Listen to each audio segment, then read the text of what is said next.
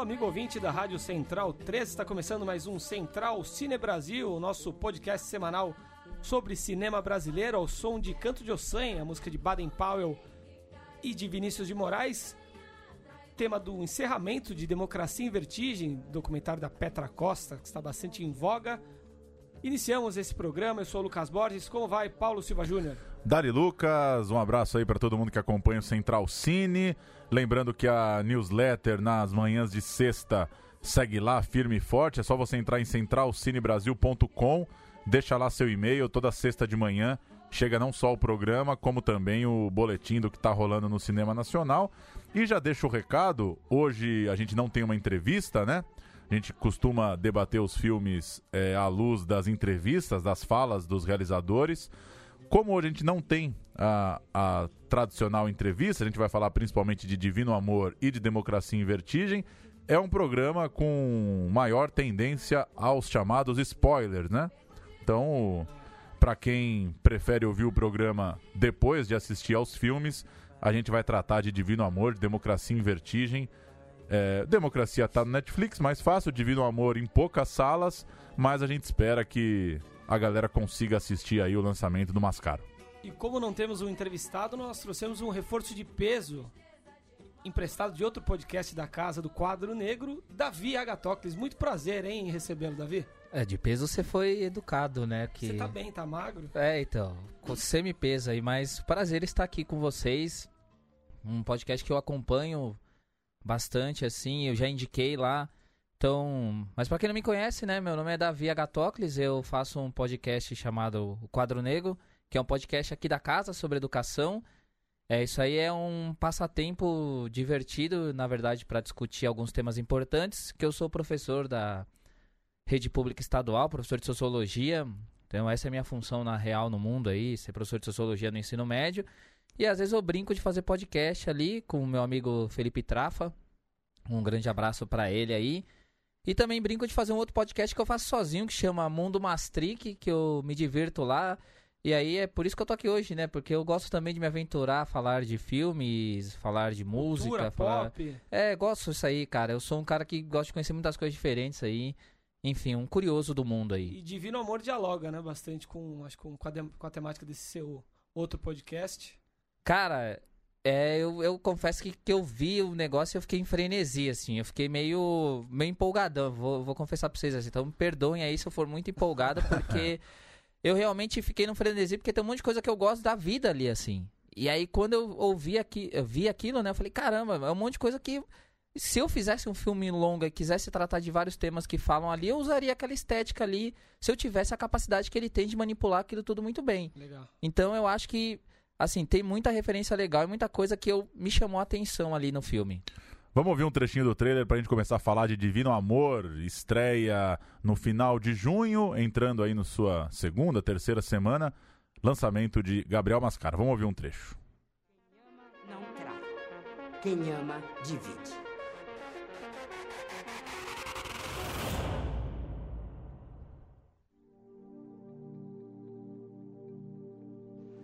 Era 2027. O Brasil tinha mudado. A festa mais importante do país não era mais o carnaval. Era a festa do amor supremo. A grande espera pela volta do Messias. Após cinco anos de casados, é requerido o processo de abertura do divórcio consensual, mas assumindo o compromisso de se reconciliar dentro das normas do Estado brasileiro. Registrando a sinopse de Divino Amor, a Joana, vivida pela grande Dira Paz, é uma escrivã num cartório, uma pessoa muito religiosa, muito devota à ideia da fidelidade no casamento, muito devota mesmo a Deus, à religião, às ideias dela sobre família, sobre a vida amorosa. E ela trabalha ali no cartório, ela tenta fazer com que os casais é, se arrependam do divórcio, voltem atrás, repensem a ideia do divórcio. Então, uma situação que mistura devoção religiosa e a burocracia do Estado. Isso sempre deixa ela é, sendo reconhecida pelos seus atos, ela acaba se tornando uma figura querida por muitos desses casais, nem tão querida por outros, e a, a trama principal, no fim das contas, do filme acontece quando o próprio casamento dela vive uma crise. Ela que lida com os casamentos dos outros precisa cuidar da própria relação com o marido. É isso. Eu vou começar esse debate colocando o Davi na posição do entrevistado aqui, já que ele gostou muito do filme. Acho que eu e o Júnior não gostamos tanto quanto, quanto o Davi. E eu diria que talvez eu não tenha gostado tanto porque eu criei uma expectativa é, muito grande por fato de ser o Gabriel Mascaro, que é um cineasta é, do qual eu gosto muito, por Boi Neon, por Ventos de Agosto, os documentários dele também muito bons. E eu acho que a ideia que você apresentou do filme, com essa distopia evangélica e tal, me fez pensar, temer um pouco, né? É, me fez pensar no temor do, de viver um país que de fato é, seja uma teocracia evangélica, como o Brasil né, parece encaminhar.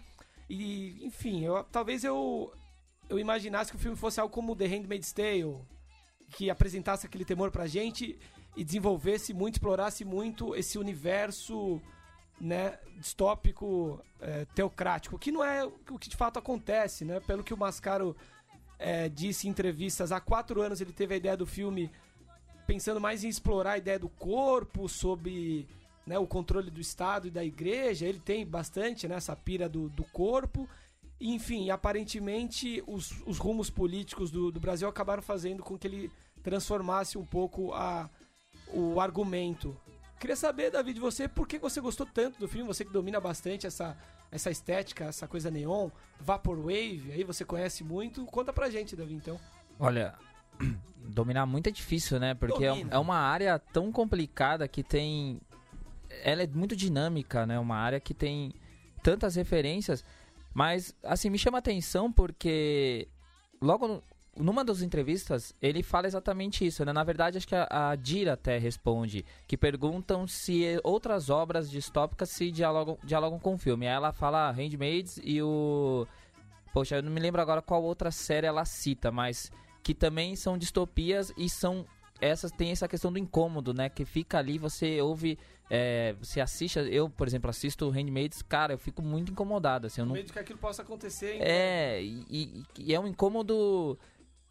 Enfim, que você fica agoniado. O filme você não fica agoniado. Isso não tem no filme, assim, não, não tem esse tipo de agonia. E principalmente porque do jeito que ele representa a fé no filme. Isso é uma coisa muito fundamental. Eu acho que todo mundo tem que prestar muita atenção porque. E é isso que eu achei interessante eu sou de uma, de uma família evangélica. Então, várias coisas do filme eu entendia do ponto de vista de quem viveu, é, inclusive encontros de, de, de, que era né, uma coisa brega, assim, né? De uns 14 anos, uma das coisas que o cara fazia muito na igreja, assim, o pastor, era perguntar quem era solteiro. E aí ele mandava a gente levantar a mão e a gente ia ficar de pé. Você é recriminado. E aí. Não, ainda não, porque era, era jovem, né? Então, na verdade, era o seguinte: de você conhecer um ao outro. Então, você ficava de pé olhando um pro outro. Promover uma paquera mesmo. Exatamente. Ali. E era aquilo: olha, irmão, olha pra sua irmã aqui do lado, sabe? Porque em nome de Jesus, enfim. E era. E assim, era uma situação que ao mesmo tempo juntava assim. Todo mundo sabe que tá pagando mico ali. Só que ao mesmo tempo, todo mundo entende que aquilo é importante. Então, é essa esse mundo ali que é algo tão complicado se você vê de fora. E quando ele mostra todas as demonstrações de fé da Joana, é, é, extremamente respeitosa. Você tem realmente a noção de que ela acredita naquilo. Então acho que isso é fundamental. É um filme sobre fé que não mostra de um jeito caricatural. Você não dá risada dela. Sim. Você não ri dela e você não tem medo também. Por quê? Porque você está vendo uma experiência pessoal. Isso é uma característica do Brasil. O Brasil ele tem essa religiosidade no dia a dia e mesmo assim, tirando algumas pessoas que têm a intolerância é, religiosa, mas que não é necessariamente intolerância a todas as religiões, porque eu acho que quem não é religioso provavelmente não tem intolerância a cultos religiosos, mas tem às vezes uma repulsa por causa do jeito que é mostrado para nós hoje, assim. Mas no dia a dia, sei lá, a maioria das pessoas tem alguém na família que é de alguma religião e que tem. Evangélico, É, e que pratica, o mesmo católico mais praticante, assim, né? O católico que é mais ritualístico ali, assim. Então o filme ele tem, ele mostra, é, ele a- é a experiência religiosa, porque ela acredita naquilo. Então era importante você ver o filme e acreditar naquilo também. Então todos os momentos quando ela tá fazendo o que ela faz pela fé, que é aquele negócio, o Paulo até comentou, né, que o casamento dela entre crise e ela começa a pensar, mas em nenhum momento ela questiona a fé. Tanto é que uma hora, e eu achei, até notei porque achei isso, isso é muito fundamental. Tem um momento só que você ri da religião.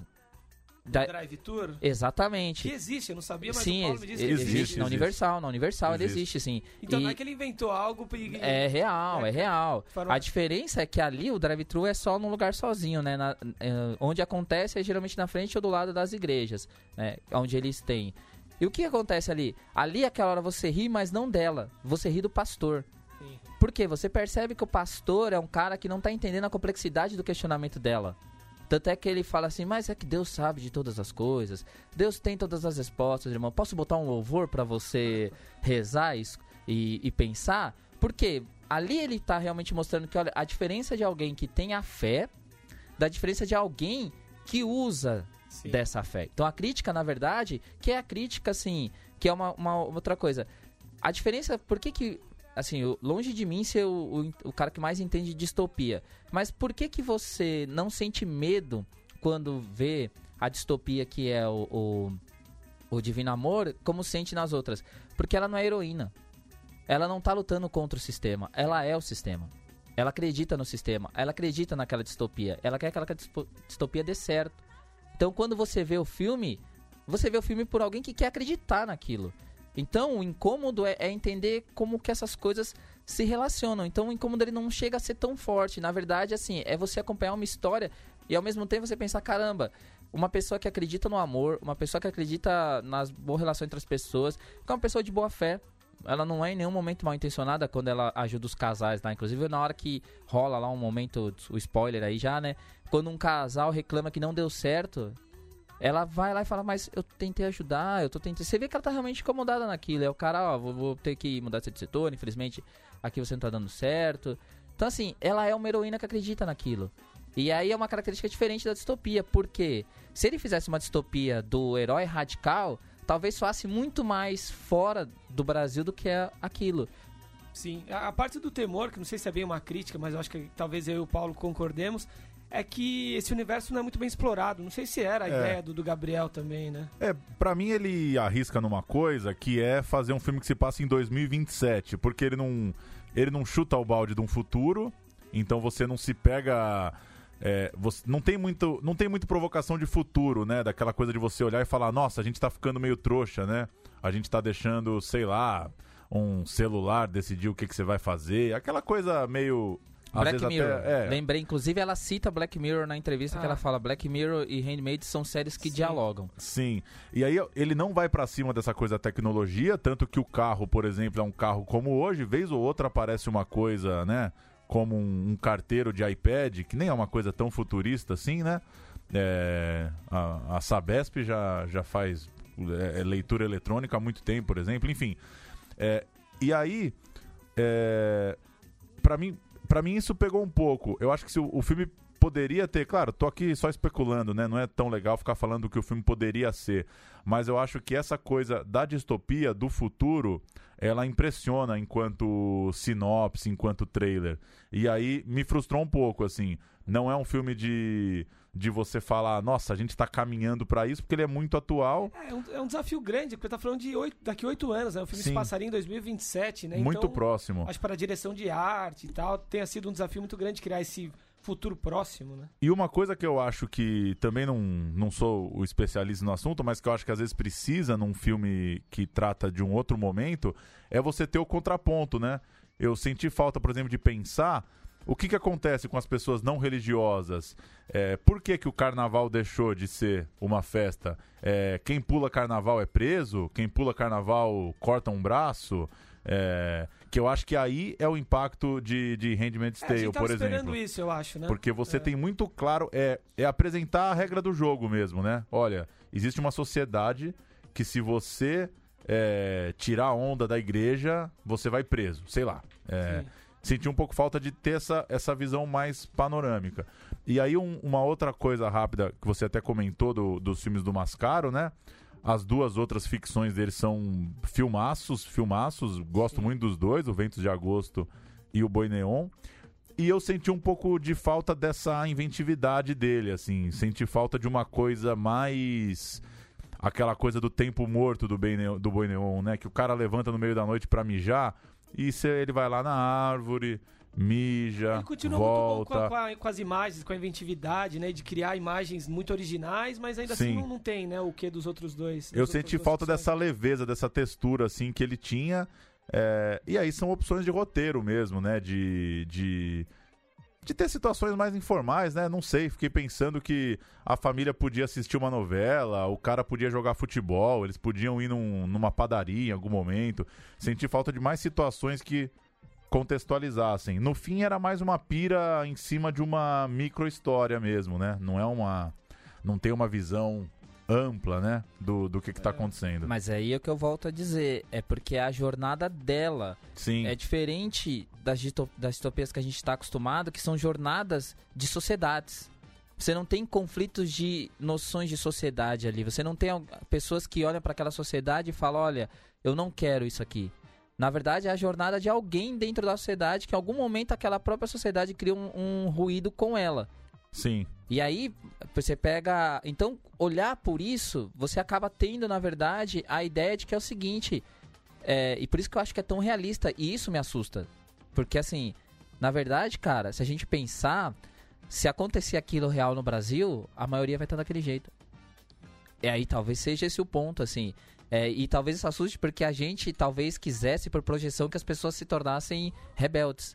É, e ali, é, essa provocação dele de trazer exatamente que, olha, é alguém que o, quando acontece o, o, o mote principal ali, que é a, a gravidez dela, é exatamente porque ela quer fazer parte. Ela quer se sentir completa. E aí vai a questão da, da mitologia original, né? Do, do, de todo o cristianismo ali, que é a figura de Jesus ali, nascimento, assim. Inclusive o filme ser narrado pelo, pela figura infantil, assim. Então mostrar pelo olhar da criança. Então, ou seja, até, até o narrador é inocente. Apesar de ele trazer as maiores provocações. Que é uma coisa que eu acho legal. E isso achei que pegou pra caralho, assim.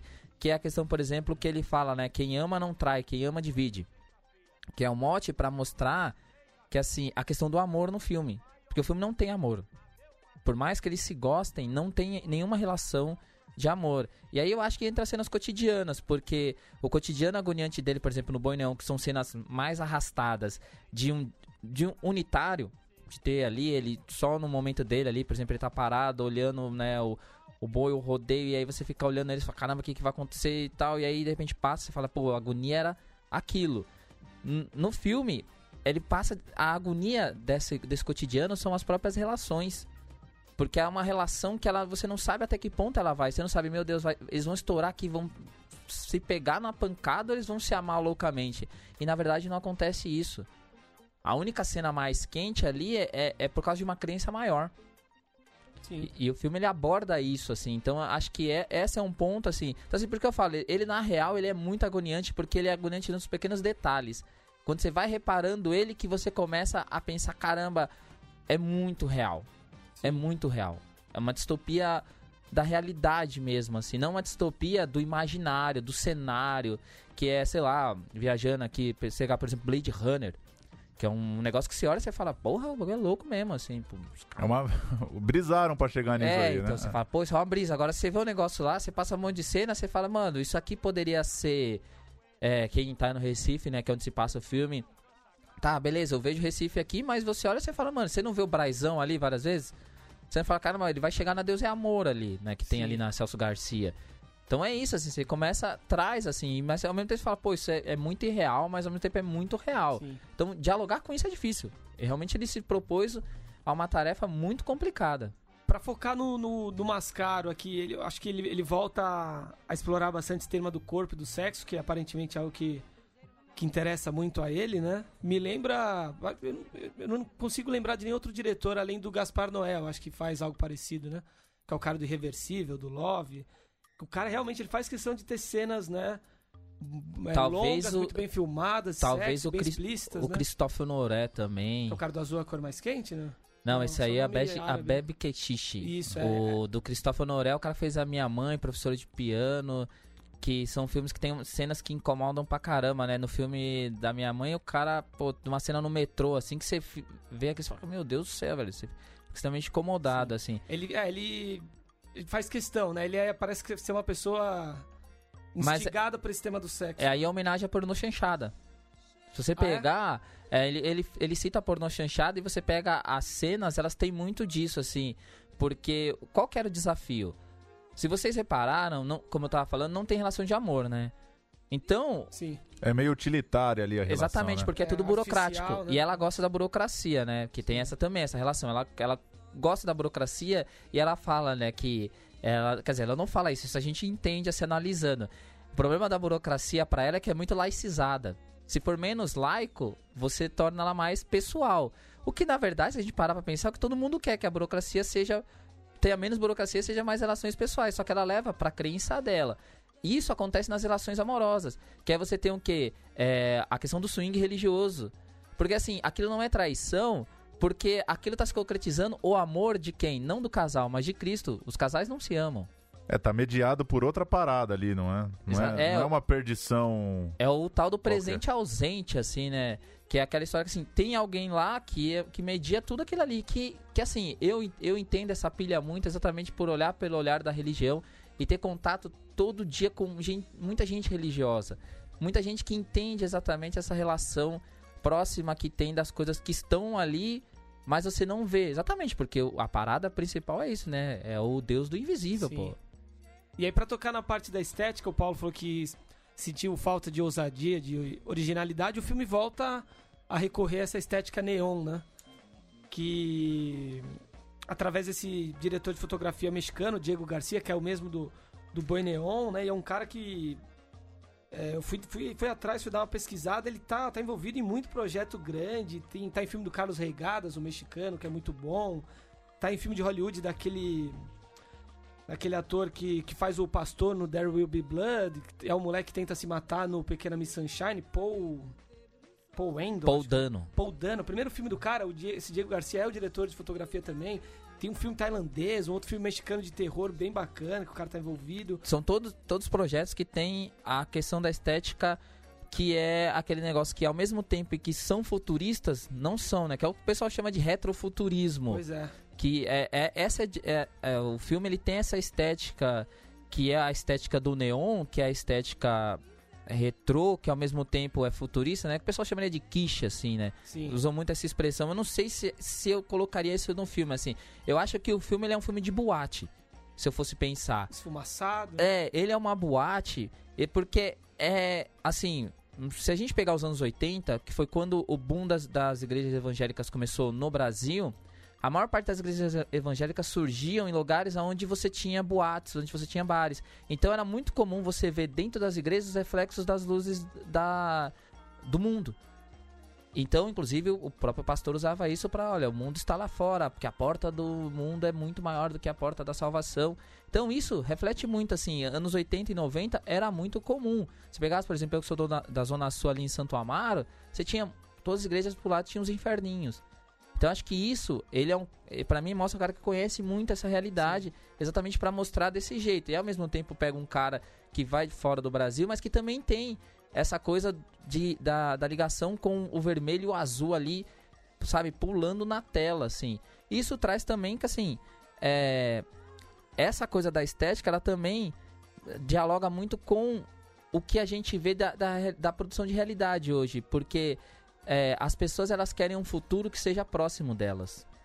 Assim, acho que a gente tá passando por uma nova era que ou as distopias são extremamente é, absurdas, porque você pega, por exemplo, vamos, a gente falou Handmaid's Tale.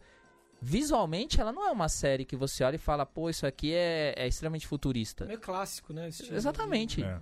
Então, assim, você vê a série, parece que você tá vendo aquelas séries, sei lá, que são séries é, do século XIX. É. Só que ao mesmo porque é a ideia de que assim, a gente vai muito no futuro, mas se você vai muito visualmente, você afasta as pessoas. Porque vira aquele negócio de ser é, nossa, isso aqui tá muito afastado da minha realidade. que funciona, funciona só dentro de um determinado grupo, assim, mas para quem você quer atingir num total, você quer chocar, o choque é mesmo de que, olha, isso tá tão longe e tão perto. Cria uma confusão, né, na cabeça das pessoas, de certa forma. Só para registrar os festivais de Divino Amor, a repercussão começou lá em janeiro. O Divino Amor estreou em Sundance, o grande, a grande plataforma de um cinema autoral independente lá nos Estados Unidos.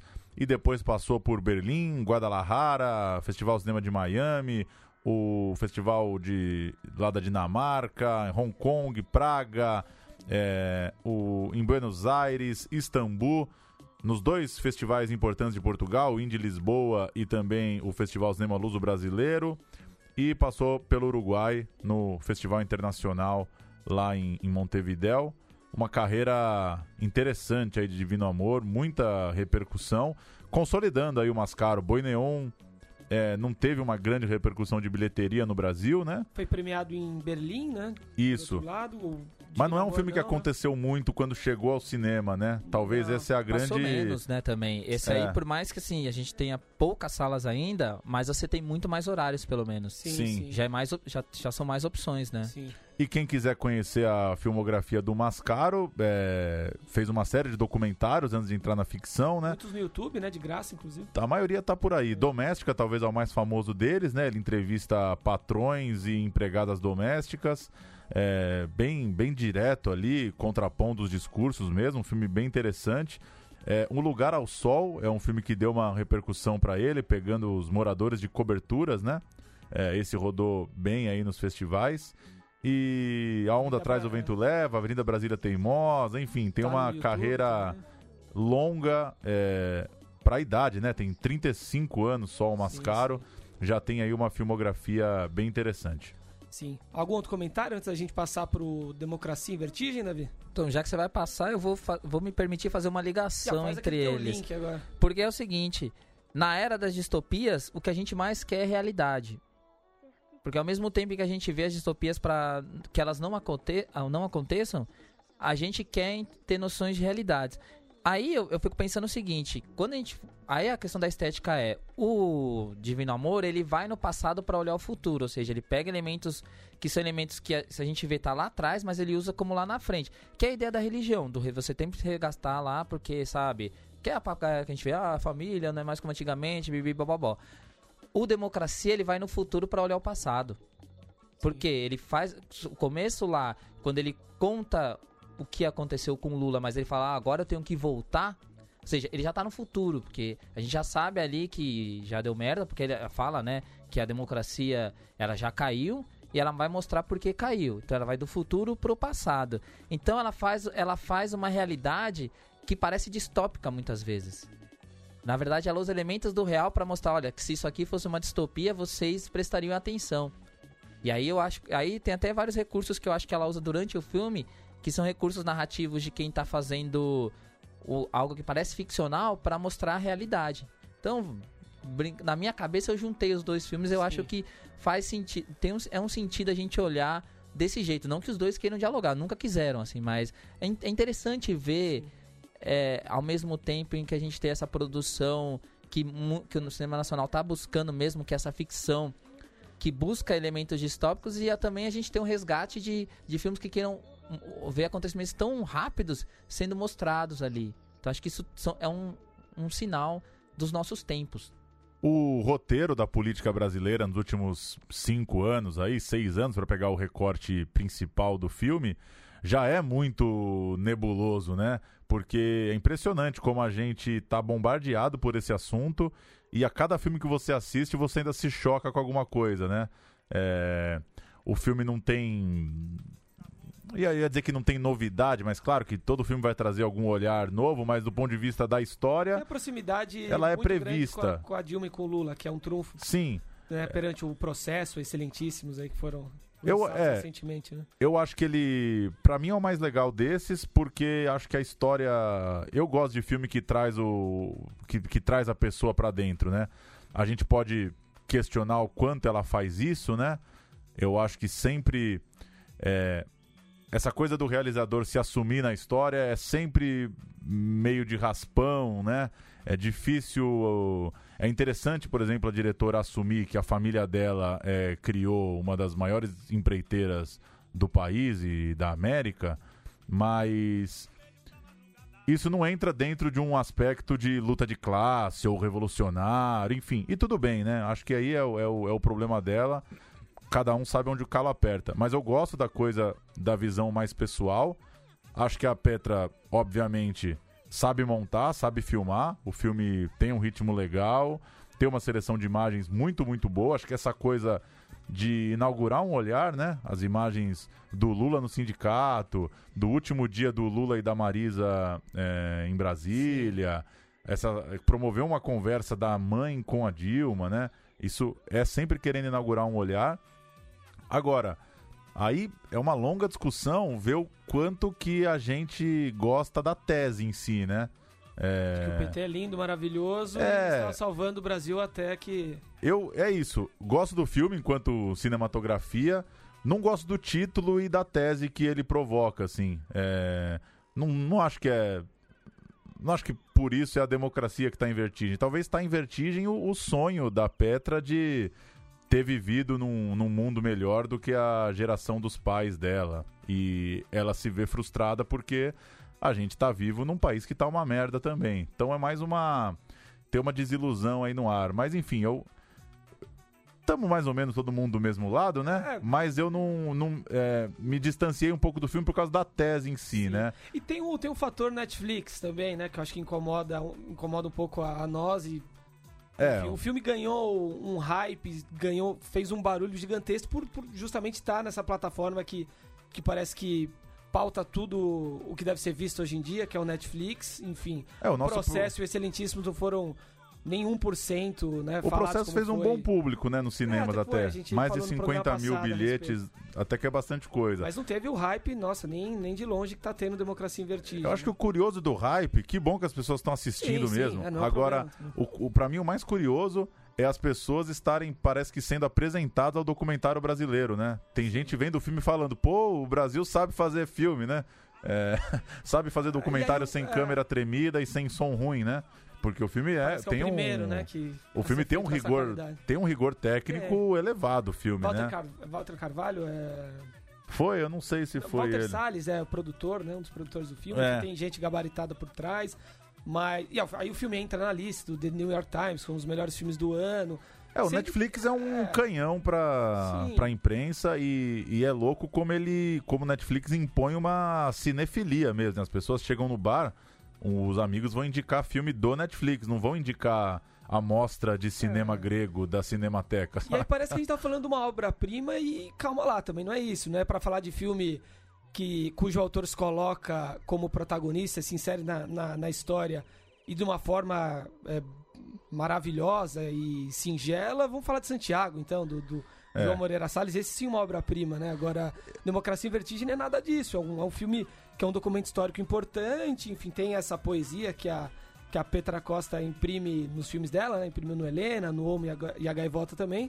Mas eu acho que está longe de ser uma, uma obra-prima, um filme extremamente sensível e e maravilhoso, lindo como cinema, enfim. E eu até recomendo, depois eu vou deixar aí na descrição do programa, mandei para vocês né, o texto da Carol Almeida lá no Fora de Quadro.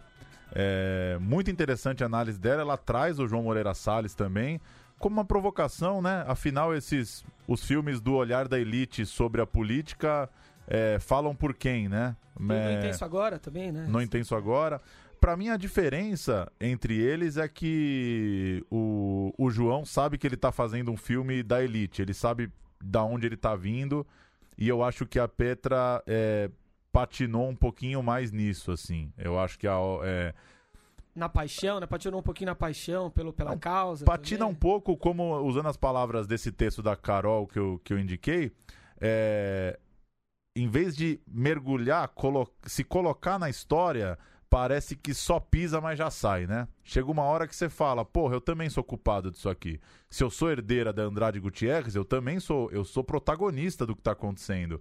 Mas chega uma hora que você não vai se assumir como protagonista. E aí, sem juízo de valor também. É, é, eu, eu para passar pro Davi, já falei demais, mas eu, eu Eu acho que o Democracia, assim, é o filme que tem que ser feito. Beleza, tem que ser feito. Não é a Petra que vai fazer a autocrítica do PT. A, a, a sonhada autocrítica do PT não é a Petra Costa que vai Até puxar porque, ele, isso. até porque ele faz um pouquinho já no filme, Pois né? é, É, e não é ela. faz, não é ela, né? É- é- Não, e não- ela não, é não o tem partido. mesmo, não tem que, ser ser. mesmo. Então, respeito muito. Acho que ela fez, fez cinemão, fez um filme Sim, de gente sim. grande. São discordâncias porque a gente tá vivendo um negócio muito intensamente. E, e você se expõe, né? Quando você propõe uma tese sobre o que está acontecendo, é, é normal que, que haja divergências aí. Ah, Mas que bom, em primeiro lugar. Que bom que a gente pode ter um filme sendo discutido em tão larga escala.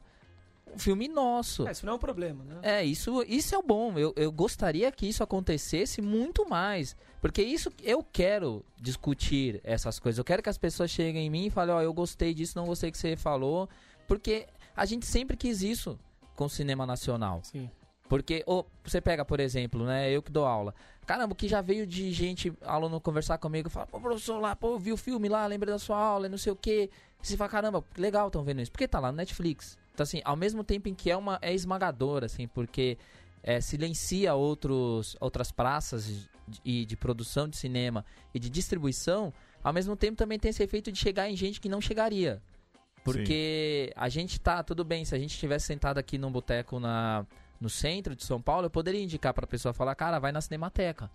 Mas eu não posso falar isso pro cara que tá no Capão Redondo. Sim. Porque necessariamente ele não vai conseguir chegar na Cinemateca. Então, infelizmente, é- isso é infelizmente mesmo, porque assim, eu não eu queria que ele pudesse falar, ó, cara, vai em outro lugar que você vai ter isso, vai ter outras exposições. A gente tem que falar, pô, tem o Netflix aqui, um filme bom, e eu mesmo ele chega e já foi atingido por isso, porque o negócio tomou uma proporção tão grande que ele já chega e fala, pô, eu vi um filme lá e ó, vi isso, achei interessante, não sei o quê.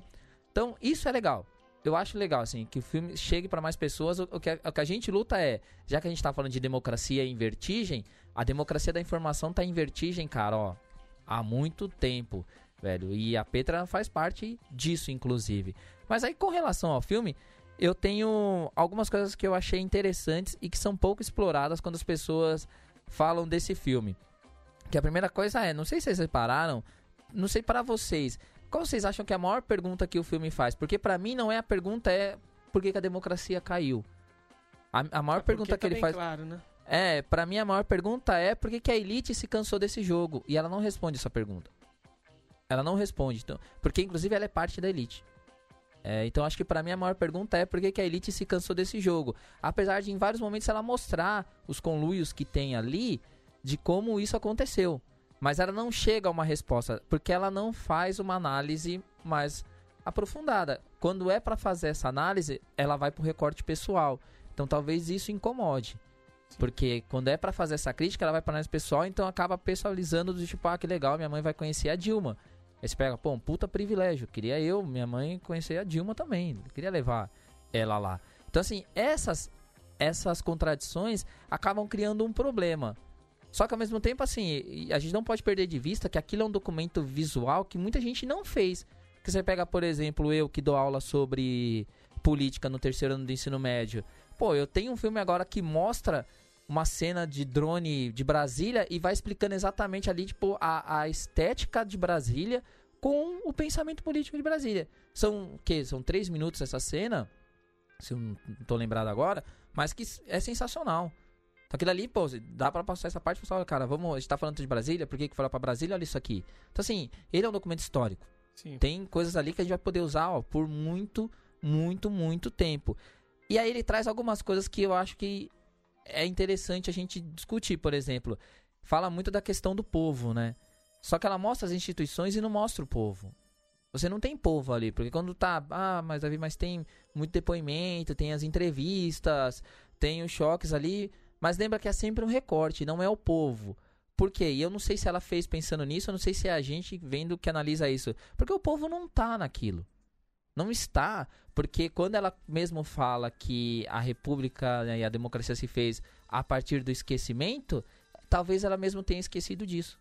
Tanto é que pra mim a maior cena de povo é uma cena que eu tenho um problema, que é quando ela mostra as pessoas limpando a o palácio. As faxineiras do palácio, né? E aí mostra o depoimento da, da, daquela, daquela faxineira. Que assim, é um depoimento que se a gente não tomar cuidado, estereotipa demais. Do tipo, ah, como a pessoa fala, ah, porque se o Lula fez algo de ruim, ele merece pagar. Ela, na verdade, ela tá reproduzindo um, um senso comum, que é um senso comum que as pessoas simplesmente querem justiça. A gente nunca pode, se a gente quiser pensar um país que discuta a política num patamar mais de consciência mesmo, a gente nunca pode ignorar o, que, que é esse pensamento. Voltando lá, quando a gente falou lá no começo da questão da religião, a gente tem que lembrar que muita gente procura a religião, por exemplo, por uma noção de justiça. A gente não pode colocar todo mundo e falar, nossa, todo mundo é alienado, todo mundo é isso. A mesma coisa quando a gente vê esse discurso político.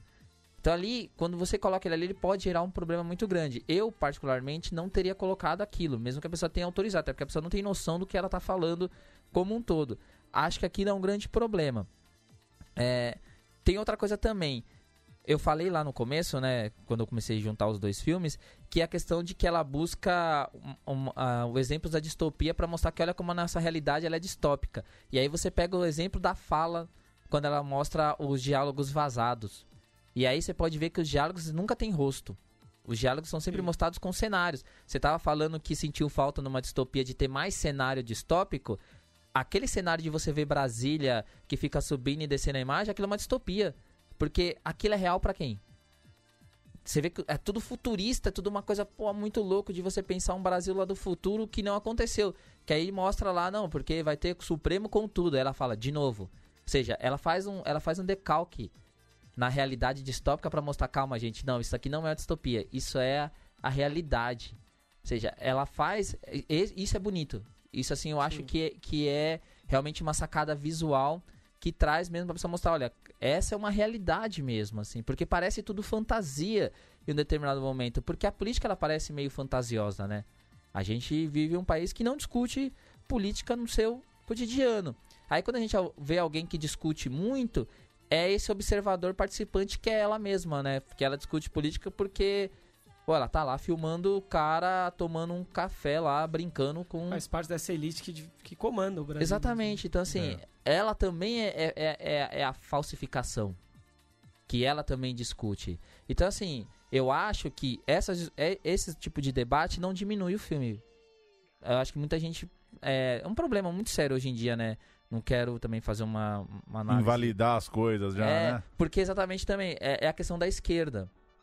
A gente acha que fazer essas críticas, muita gente acha que isso é desmerecer a esquerda e muita gente usa o cenário e fala: ah, não, mas, pô, mas hoje o pessoal tá aqui, ah, não, a gente tem que se fortalecer. Fala, mas é exatamente isso. É claro. Quando você faz essa crítica, você está fortalecendo, porque o que a gente quer? Que tenham essas narrativas e que tenham outras também. Não é o contrário. Não é, pra, não é falar, não, não faça isso, Petra, acabou seu filme, pelo amor de Deus, fecha ele aí. Não, pelo contrário, fala, mano, vamos mostrar para mais gente, mas vamos, inclusive, comparar, vamos pegar outra, outras produções nacionais interessantíssimas e também atuais sobre o mesmo tema, vamos também mostrar? É exatamente isso que a gente quer, abrir. É um privilégio que ela tem, que a gente quer que outras pessoas também tenham. e, a, e a super exposição dela tem que ser valorizada enquanto realizadora, assim, porque, claro, pra gente é fácil ficar falando, pô, mas podia ter falado isso, falado aquilo. Não é tão simples, né? Você amarrar um filme de duas horas sendo personagem dele também. Eu acho que tem muitos méritos ali de, de montagem, de narrativa, de construção mesmo do arco e. E é o, é o preço mesmo, né? Um filme com tanta exposição vai, vai ter suas críticas, óbvio. Ela, é, e eu concordo com você é, os realizadores sabem que vão ser criticados, né? Sem muito pudor também. Se a gente ficar nessa de é, o filme que é Lula livre, a esquerda tem que elogiar, a gente tá ferrado, a gente vai ficar alienado e não adianta nada, né? Acho que as.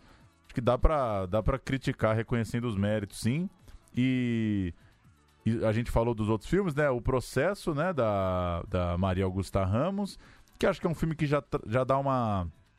dá uma aura mais teatral, assim, né? Acho que o próprio nome, né, já, já trata mais a política como um jogo de xadrez ali. E o Excelentíssimos do Douglas, que a gente entrevistou aqui há alguns meses, que tem uma característica mais de, de fonte primária jornalística, assim, né? O Excelentíssimos talvez é o filme que, que você vai ter as mais importantes declarações dos, dos homens do poder aí. E só uma coisa sobre o que o Davi falou do povo, é curioso isso, né? Porque a gente critica muita coisa das alianças, né? A Petra faz essa crítica, né? Votou no Lula pensando que ele ia mudar o sistema político. Quando viu, ele estava abraçando o Ela até PMDB. faz aquela piada lá, né, do, do empresário, que, ah, você, você por aqui, fala assim, não, eu sempre estive aqui, sempre né, estive você que, Sim. você que tá vindo agora, né. E é uma coisa curiosa, porque esses caras são o povo também, né?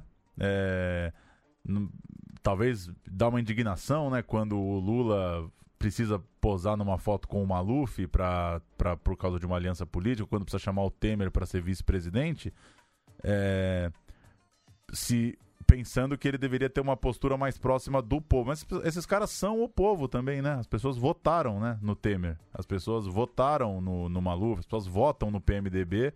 Então é uma é uma coisa que é interessante de pensar aí da macropolítica de que é isso, o povo não participa, mas é, mal ou bem é o povo que determina quem vai tirar as fotos lá e quem vai tomar o cafezinho, o uísque, o Red Bull. Aquelas instituições são o povo, se a gente pensar na democracia representativa, é isso, né. Então, na verdade, eles não estão, mas eles são. Isso. O, o- não é que o Temer é um corpo estranho fabricado numa linha de produção e jogaram Lá ele lá, né? né? Ele né, chegou ao posto de ser o representante dessa classe porque muita gente o colocou em vários cargos aí. Mas enfim, aí já é um papo Cons- sem muita é. resolução a curto prazo. Conseguimos passar pelas notícias rapidinho aqui? Rapidinho. O Animamundi a gente comentou na semana passada, né, sobre a campanha de crowdfunding que estava sendo organizada para se atingir aí o mínimo possível para o festival acontecer e foi atingido aí o mínimo de 400 mil reais, ultrapassaram um pouquinho, né, para que a, a- o festival aconteça em sua 27ª edição de 17 a 21 de julho no Rio de Janeiro e de 24 a 28 de julho em São Paulo. Vão ser 303 filmes em mais de 40 países 89 realizações brasileiras aí. Muito legal, hein? O Anima Mundi arrecadar 400 pau de, de financiamento coletivo. metas, né? 600 e 800 também para mais, Isso. Mais atrações, mas é isso aí. Vai que rolar. bom que o festival não vai ficar sem acontecer. Registrar que a sessão Vitrine, que está trazendo uma série de filmes independentes aos cinemas, fechou agora uma parceria também com o streaming. Então, junto das estreias no cinema, vai ter estreia nas plataformas de aluguel de filmes de streaming, como Apple TV, Google Play, Now, Vivo Play, até no YouTube. É, uma parceria também com o Mubi, é, que é um, um, um Netflix aí dos filmes de arte. É, inclusive, lembro mais dos Corvos, do Gustavo Vinagre, já tá lá no MUBI. Ou seja, é legal que a sessão vitrine, se tá colocando tantos filmes em cartaz, o próximo é Estou Me Guardando para Quando o Carnaval Chegar, do Marcelo Gomes, estreia semana que vem. Legal que vai estar também no streaming, pegando isso até que o Davi falou um pouco, né? A distribuição ainda é muito falha.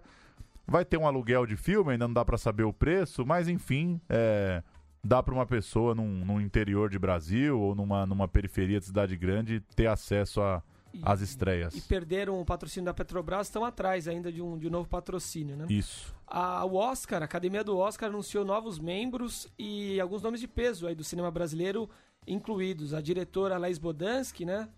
Atual diretora também, né? Acho que é a diretora-geral da SP Cine. É, os produtores Luci Barreto e Luiz Carlos Barreto, a, moda- a montadora Jordana Berg, o músico Heitor Pereira, a diretora de arte Vera Hamburger e a cinegrafista Carolina Costa, além do vice-presidente de marketing da- do Netflix da América Latina, Vinícius Lossaco, todos incluídos. E a comissão brasileira, que vai escolher o pré-candidato do Brasil ao prêmio de melhor filme estrangeiro no Oscar, vai fazer uma votação aberta, segundo publicação do Diário Oficial. São nove nomes fazem parte dessa comissão: Amir Labak, Ana Mulher, Davi Schurman, Ida Santiago, Micael de Albuquerque, Sara Silveira, Vânia Catani, Walter Carvalho Zelitos Viana. O filme vai ser escolhido no dia 27 de agosto. Eu acho que Bacurau vai levar. Isso porque nos últimos anos era a comissão só se reunia lá na Cinemateca em e ia lá na frente falava o filme escolhido e um negócio absurdo, né, pro século XXI, porra. Votação fechada. Falem quem vai votar, né, gente? Você gosta mais de um filme, não é problema nenhum. Fala qual filme você Tem um quer. palpite já, Davi? Quem vai representar o Brasil no Oscar? Olha, se, se a gente pensar por filme, Bacurau. Se a gente pensar por arte, que está arte no sentido de que atinge pessoas, vai um do- vai, vai o documentário. Eu não duvido, não. Não duvido. Mas é que aí eu acho que entraria como Entra no de documentário, né? Que, que é bem possível também, pelo barulho que tá fazendo. Tá no- né, saiu uma numa lista aí do New York Times, É, né? Então, não duvido, não duvido disso. tem dois. Não duvido. não O duvido. Kleber tem muita moral lá fora, né? O Bacurau pode chegar entre os finalistas. Enfim, veremos. É, registrar que segunda-feira, aqui em São Paulo, segunda, 8 de julho, tem a pré-estreia do filme do Marcelo Gomes que eu citei. Estou me guardando para quando o carnaval chegar. Aquela sessão gratuita promovida pela Folha no Espaço Itaú Frei Caneca, no Shopping Frei Caneca, pertinho aqui do estúdio da Central 3, 8 da noite. A tradicional sessão da Folha aí com debate, sempre, geralmente né, na segunda-feira da semana da estreia. E falando em estreia, essa semana tá entrando em cartaz Neville de Almeida, Cronista da Beleza e do Caos, um documentário sobre o cineasta Neville de Almeida, de A Dama da Lotação, As Sete Galinhas, artista, realizador, ele que é, de- se diz um cara completamente excluído pelos editais, né? O, o Neville falou que há 20 anos ele não ganha um edital, o que ele chama da ditadura do edital de cinema no Brasil. Enfim, um cara com uma produção muito original e, e que rendeu um documentário aí dirigido pelo Mário Abad. A última dica aqui pra encerrar vai rolar de 10 a 17 de julho no Cinesesc, a mostra de cinemas africanos.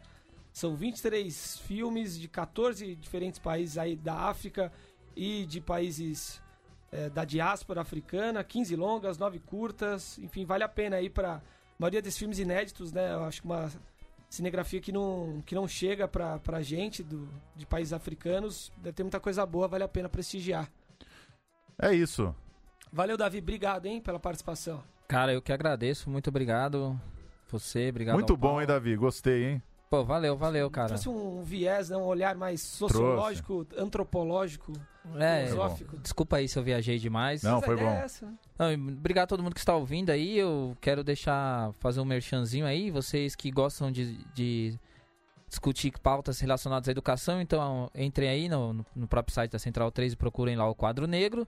E se quiser dar uma viajada, ver outras coisas diferentes, vai no meu podcast lá, Mundo Mastric. Tem um episódio, inclusive, o número 3, chamado Sad Boy, em que eu falo um pouco sobre essa coisa do que é essa tal estética é, Vaporwave, Neon, e por que, que ela tá tão famosa, né? O Synthwave aí, que, que tá muito ali no, no Divino Amor, e por que, que ela tá tão presente hoje na nossa sociedade, inclusive com uma crítica, porque ela vem muito com a estética dos rapazes tristes, que estão os tal sad boys, e, enfim, é isso. Muito obrigado aí. Volte sempre, Davi. Ô, valeu, é nóis. Ouvimos DJ Dolores, que é um dos caras da trilha aí de Divino Amor, o homem das trilhas do cinema pernambucano. Valeu, Lucas. Valeu, um abraço. Oh.